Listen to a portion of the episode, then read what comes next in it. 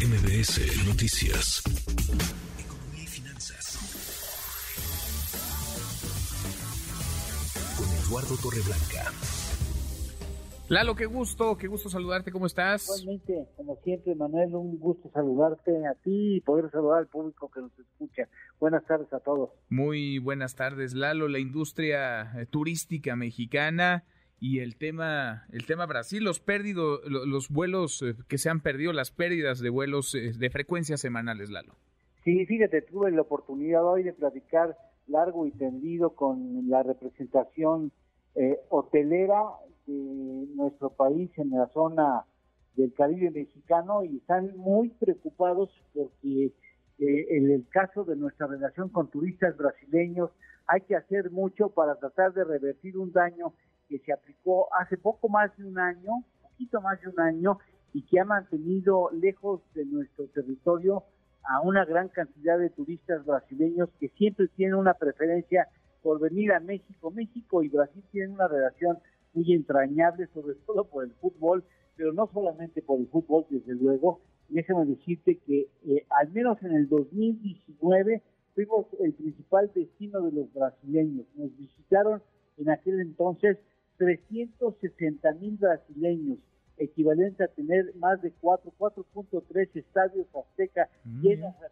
de brasileños, para que veas la cantidad de, brasileños que vinieron a vacacionar a nuestro territorio. Pero la política migratoria del país, en manos de la de Gobernación, determinó imponer SADO, entonces era un simple aviso eh, electrónico el que se hacía para llegar a nuestro país.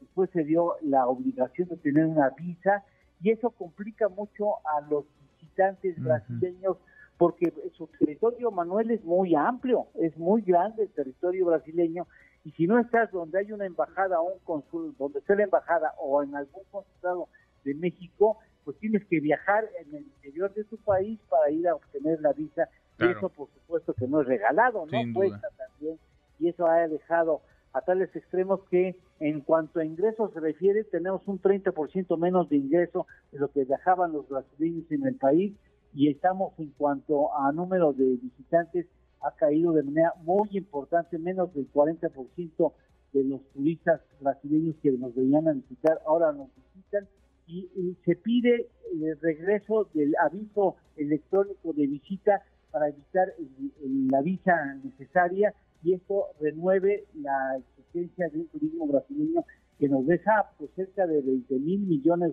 de, de, de, recursos de rama, según afirman algunos datos oficiales. Estos como 15 mil millones afirman en el 2019, cosa que ya no, lamentablemente ya no existen en cuanto a ingresos se refiere. 400 dólares, 500 dólares por turista.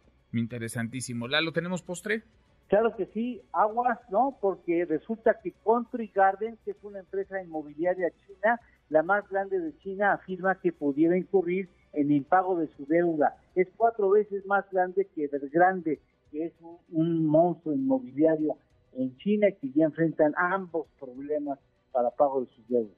Órale. De ese tamaño la, la crisis les pega a algunos. Abrazo, gracias Lalo. Igualmente, buenas, gusto en saludarte. Buenas tardes. Muy buenas tardes redes sociales para que siga en contacto: Twitter, Facebook y TikTok. M. López San Martín.